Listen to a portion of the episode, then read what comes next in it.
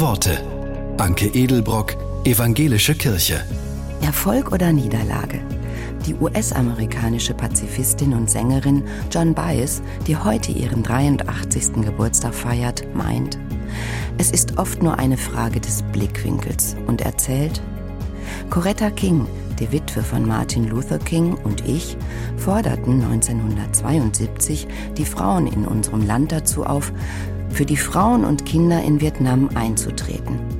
Als symbolische Geste sollten sie einen Kreis um das Kapitol in Washington herum machen.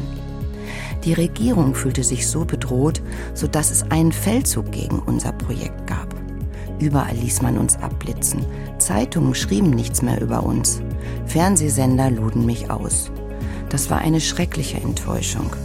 Statt einer halben Million Menschen kamen nur dreieinhalbtausend. Wir haben es dennoch geschafft, einen Kreis um den Kongress zu bilden. Mit weit ausgestreckten Armen.